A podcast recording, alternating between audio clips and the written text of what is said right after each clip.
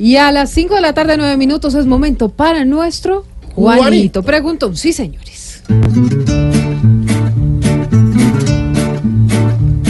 Juanito preguntaba con deseos de saber las cosas que en Colombia no podía comprender. Juanito, lo que quieras hoy nos puedes preguntar, que aquí con todo el gusto te vamos a contestar gusto me va a contestar mi tío Felipe Sureta. Aquí estoy pendiente, Juan. Gracias, tío. Si Alberto Carrasquilla causó una división, entonces ¿cómo queda eso de la moción? Pam, pam. Juanito, pues lo dijimos ayer, la moción de censura en contra del ministro Haciendo Alberto Carrasquilla no quedó en nada, en un show mediático, porque un parlamentario tiraba, lanzaba billetes como de monopolio con la cara de Alberto Carrasquilla, lo cual le bajó seriedad al debate. Entre otras cosas, era un debate en la Cámara de Representantes y aparecieron em, como invitados el doctor Petro y el doctor Robledo. Y está bien. Pero digamos el debate eh, que hubiera podido haber tenido la seriedad que tuvo en el Senado sin que tuviera efectos prácticos, pues realmente acabó siendo más bien un espectáculo como circense, porque esto de tirar unos billetes como del pato Donald, como de monopolio, pues eso, eso no, no, sí, genera prensa, pero no genera efectos políticos. Tanto que el propio ministro Carrasquilla a la salida dijo que le daba vergüenza el debate a que lo habían citado.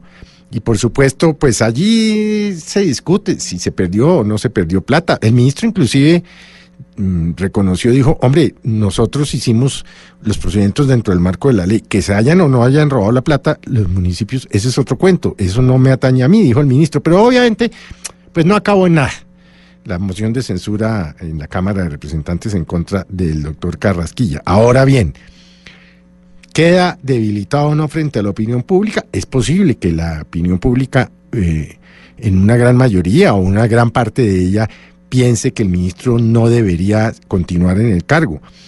Y lo digo porque ahora viene la ley de financiamiento, que es una reforma tributaria disfrazada, de la que hemos hablado en varias oportunidades. Vamos a ver con qué tanto manejo en el Congreso queda el ministro para sacar esta reforma, que recuerde usted necesita eh, por lo menos eh, una vez aprobada, recaudar 14 billones de pesos, que es en lo que está desbalanceado el presupuesto. Así pues que no pasó absolutamente nada con el doctor Carrasquilla, como era de esperarse. No pasó nada, tío. Gracias, tío.